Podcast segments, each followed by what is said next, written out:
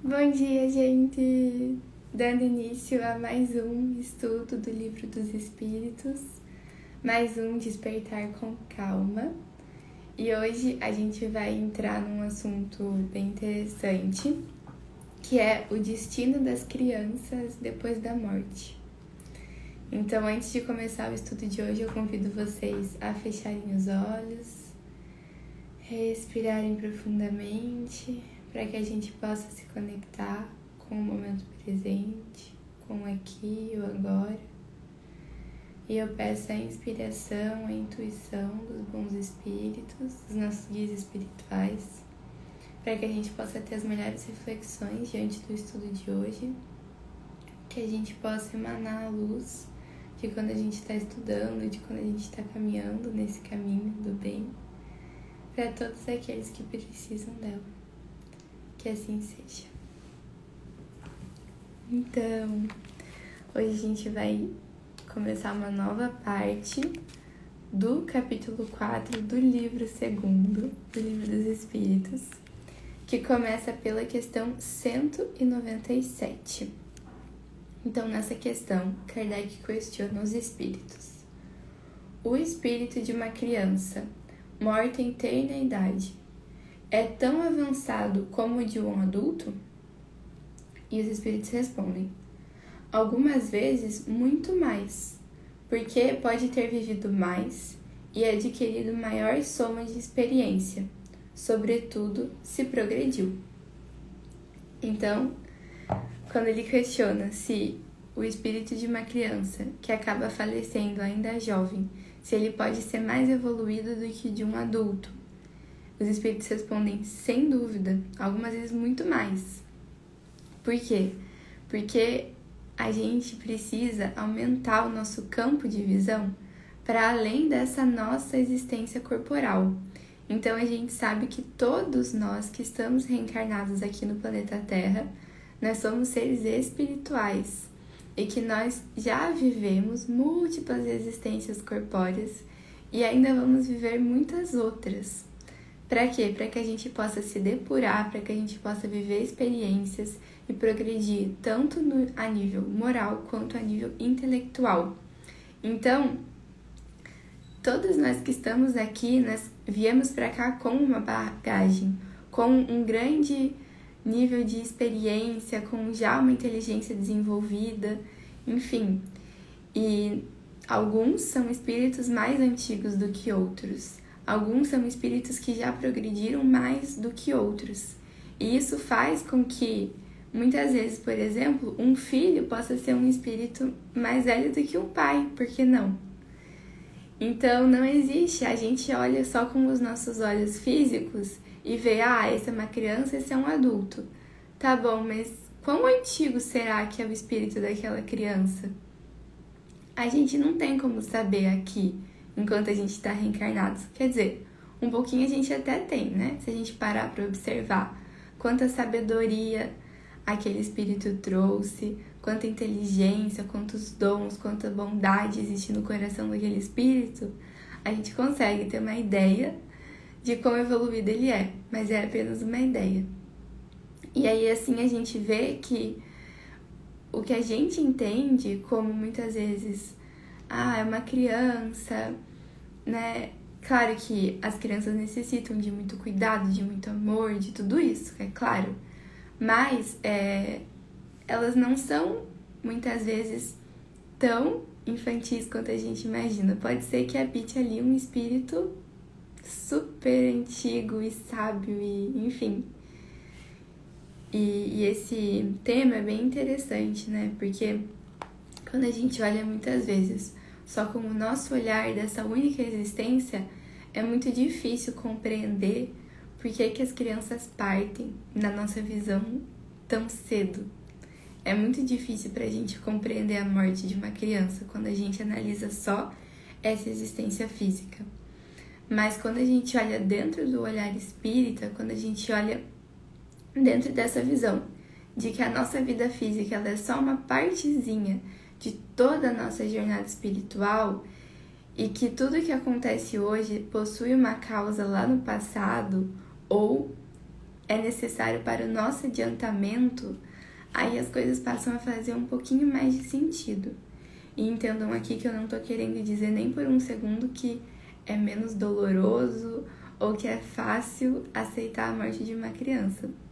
Não, não é isso que eu tô querendo dizer, mas eu tô querendo dizer que com o olhar espírita a gente consegue talvez olhar diferente, olhar com outros olhos, talvez tentar ressignificar esse processo que deve ser imensamente difícil e desafiador e doloroso para quem passa por ele.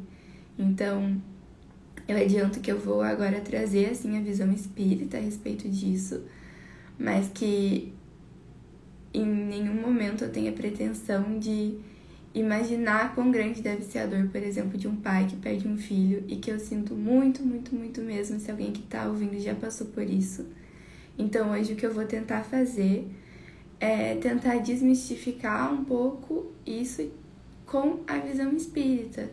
E do fundo do meu coração eu espero que isso acalente os corações de quem já viveu situações assim e que a gente pouco a pouco vá tentando ampliar a nossa compreensão. E, e o tempo ele vai transformando, né? O tempo ele vai transformando muitas vezes a tristeza em saudade e assim a gente vai ressignificando as experiências pelas quais a gente precisa passar aqui no planeta Terra, porque nada, nada, nada é por acaso. Então, se algo aconteceu próximo a você, na sua família, com certeza nada é por acaso. Existiu uma razão pelo qual tudo foi como foi e porque tudo será como será. Bom, então, na questão 197A, Kardec questiona: o espírito de uma criança pode, assim, ser mais adiantado do que o do seu pai? E os espíritos respondem: Isso é muito frequente. Vós mesmos não vedes isso muitas vezes na Terra? Então, sim, considerando que nós somos todos espíritos em diferentes graus de evolução e que a gente está aqui justamente para nos ajudar mutuamente para que um auxilie na progressão do outro através dos relacionamentos. Então, muitas vezes, sim, o filho vem na família justamente para ajudar aquela família, aquele grupo familiar a progredir, a se elevar. Então, muito frequentemente, os filhos podem ser espíritos mais ancestrais, mais antigos e sábios e experientes do que os pais. Na questão 198, Kardec vai questionar o seguinte: pertence a uma categoria superior o espírito de uma criança que morreu em tenra idade, que não podendo ter feito o mal? E os espíritos respondem: se não fez o mal, também não fez o bem. E Deus não o isenta das provas que deve suportar. Se é puro, não é porque é criança, mas porque progrediu muito. Então ele vai questionar se, pelo fato da criança ter falecido cedo, pelo fato de não ter dado tempo dela fazer o mal, isso a colocaria em um nível de um espírito bom, de um espírito puro. E aí os espíritos vão responder que não é isso que vai fazer com que aquele espírito seja classificado como puro, como elevado. É o seu desenvolvimento moral, o seu desenvolvimento intelectual, é quanta bondade tem no seu coração, e isso são conquistas que a gente vai adquirindo vida após vida. Então, qual é a razão específica pela qual aquela criança desencarnou cedo? Cada caso é um caso, né? A gente teria que analisar cada caso com cuidado para dizer. Mas é, não é o fato dela não ter tido tempo de praticar o mal que a torna boa, mas sim as suas as suas evoluções, as suas progressões nas outras existências que a trouxeram até aqui. Então, sim, pode ser que aquela criança que desencarnou era um espírito muito elevado, mas isso vai ser pelas, pelo seu desenvolvimento até aqui e não pelo fato dela não ter tido tempo de praticar o mal. Afinal, isso é super importante, eles trazem em outras questões que a gente já estudou, para a gente tomar cuidado com essa questão da neutralidade então, para a gente progredir, para a gente se depurar, a gente precisa agir, a gente precisa fazer o bem de forma ativa. Então, é, eu não vou me depurar, eu não vou progredir não fazendo o mal, sendo neutra. Eu preciso agir, eu preciso me movimentar na direção de fazer o bem. Bom, na questão 199, Kardec questiona: por que a vida frequentemente é interrompida na infância? Então, por que isso se dá?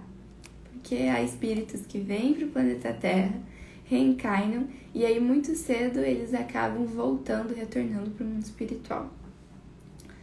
E os espíritos respondem: a duração da vida de uma criança pode ser para o espírito que está nela encarnado o complemento de uma existência interrompida antes do seu tempo marcado, e sua morte, no mais das vezes, é uma prova ou uma expiação para os pais. Então a gente vê que são muitas as possibilidades do porquê aquela criança faleceu cedo. O que a gente sabe é que todos nós, antes de reencarnar, nós possuímos um planejamento reencarnatório. Então eu, enquanto espírito, lá no mundo espiritual, planejei que eu ia vir exatamente nessa família, que eu iria vir no sexo feminino, que eu iria vir com esse corpo, com essa aparência. E aí eu planejei que eu iria vir com alguns propósitos, com algumas missões. Normalmente a gente estabelece alguns, é, algumas características nossas que eu vim melhorar, algumas coisas que eu vim para ajudar na evolução da Terra, para ajudar na evolução do núcleo familiar que eu reencarnei, tudo isso. Então, antes da gente reencarnar, a gente faz um planejamento de como vai ser a nossa reencarnação. E dentro desse planejamento reencarnatório, existe ali mais ou menos qual vai ser o tempo da minha vida e mais ou menos como vai ser o meu desencarne. Então, tudo isso está planejado e a gente esteve de acordo com esse planejamento. Muitas vezes a gente escolheu esse planejamento, porque enquanto espíritos, enquanto a gente estava com a nossa consciência ampliada, a gente sabia que era aquilo que a gente precisava passar para progressão do nosso espírito. Então, quando a gente vê uma vida que se encerra cedo, muito, muito, muito provavelmente aquilo estava no planejamento reencarnatório daquele espírito. Então pode ser que a criança tenha vindo apenas porque ela precisava cumprir por um pequeno período de tempo alguma missão ali diante dos seus pais, ali diante daquela família. Pode ser que ela precisasse despertar novos sentimentos, novas vivências naquela família.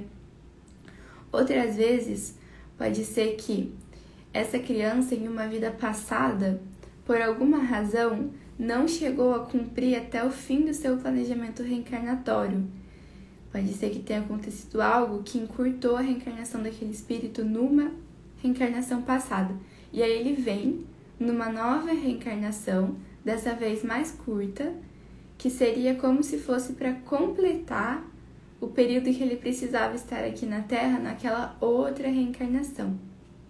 Então, isso é uma coisa que a gente vê acontecendo às vezes com espíritos que cometeram suicídio encarnações passadas e que não chegaram a cumprir com aquilo que elas tinham planejado, com aquele planejamento reencarnatório da sua outra encarnação. Outro caso que, que eu escutei uma vez no centro espírita é dos casos, por exemplo, de ortoitanásia, que é quando o. É como se fosse um, encerrar a vida daquele indivíduo com consentimento médico para evitar um sofrimento ou algo nesse sentido.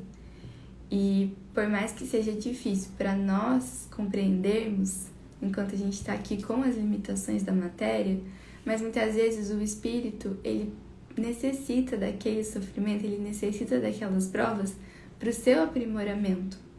Então eu acho que vale a pena a gente questionar se realmente vale encerrar uma vida, se nós podemos, se nós temos o direito de encerrar uma vida, ou se isso deveria estar unicamente nas mãos de Deus. Porque existe um porquê da gente viver tudo aquilo, todas as experiências pelas quais a gente passa. Então, muitas vezes a gente não compreende, a gente às vezes até fala: "Nossa, mas parece que Deus não tá olhando. Cadê o amor de Deus? Cadê a compreensão de Deus?" Mas a gente precisa, mesmo nos momentos mais difíceis, manter perseverar na nossa fé de que Deus está nos orientando e nos cuidando a todos os momentos e de que todas, todas as experiências, por mais difíceis que elas sejam, existe um porquê delas estarem acontecendo e que no fim, quando a gente conseguir passar por elas, a gente estará mais fortes, mais sábios, mais resilientes. Então, que a gente consiga confiar e isso é super interessante. Não vale a pena encerrar a nossa vida terrena antes de dessa morte acontecer de forma natural. Porque se a gente está aqui ainda, é porque a gente ainda tem coisas a viver aqui, é porque a gente ainda tem o que aprender aqui no planeta Terra. E aí você vê, olha que interessante. Se um espírito muitas vezes ele dá um fim na sua existência terrena antes do prazo, ele vai voltar para cumprir com aquele tempo que ele tinha se planejado. Então, muitas vezes, uma criança que morre cedo pode ser isso. Pode ser um espírito que ainda precisava viver um restinho de experiências aqui. Ele volta, vive o tempo que estava planejado e aí ele retorna para o mundo espiritual. Bom, então na 199A, Kardec questiona: que sucede ao espírito de uma criança que morreu em tenra idade. Recomeça uma nova existência. Se o homem tivesse uma só existência, e se, depois dessa existência, sua sorte futura fosse fixada para a eternidade, qual seria o mérito da metade da espécie humana que morre cedo para desfrutar sem esforços da felicidade eterna? E por qual direito ficaria isenta das condições, frequentemente tão duras, impostas à outra metade? Uma tal ordem de coisas não estaria de acordo com a justiça de Deus. Pela reencarnação, a igualdade só para todos. O futuro pertence a todos sem exceção e sem favor para ninguém. Os que chegam por último não podem culpar senão a si mesmos. O homem deve ter o mérito dos seus atos, como tem a responsabilidade. Não é racional, aliás, considerar a infância como um estado normal de inocência. Não se vê em crianças dotadas dos piores instintos em idade na qual a educação não pôde ainda exercer sua influência? Algumas não há que parecem trazer no berço a astúcia, a perfidia, o instinto mesmo para o roubo e o homicídio? Não obstante os bons exemplos dados pelos que com ela convivem, a lei civil as absolve de suas ações, porque, diz ela, não agem com discernimento. E tem razão, porque, com efeito, elas agem mais instintivamente que pela própria vontade. Mas de onde podem provir esses instintos tão diferentes em crianças da mesma idade, educadas nas mesmas condições e submetidas às mesmas influências? De onde vem essa perversidade precoce, senão da inferioridade do espírito, uma vez que a educação não contribuiu para isso? As que são viciadas é porque seu espírito progrediu menos, e então sofrem as consequências por seus atos de crianças, mas por aqueles de suas existências anteriores. É assim que a lei é a mesma para todos e a justiça de Deus alcança todo mundo. Então, é mais ou menos isso que a gente estava conversando até agora. Nós somos espíritos que viemos de outras reencarnações e vamos para outras reencarnações. Se a gente imaginasse que tudo que existe é essa vida aqui, e se a gente imaginasse que apenas essa vida, apenas os atos cometidos nessa vida, é o que nos fariam para sempre estar no céu ou para sempre estar no inferno, isso não faria nenhum sentido. Porque muitas vezes essas crianças que acabam falecendo cedo, elas não têm nem o tempo de praticar nem o bem e nem o mal. Então, como é que Deus colocaria para julgar em uma mesma balança uma criança que viveu alguns meses e um homem que viveu ali 80, 90 anos? Não faria sentido e Deus é justo. Então, cada vez mais, quando a gente começa a analisar as coisas que acontecem no nosso mundo, no, ao nosso redor, a gente vê que para existir um Deus justo é necessário que exista a reencarnação. Então a reencarnação ela condiz com a nossa razão, com a ideia de um Deus justo.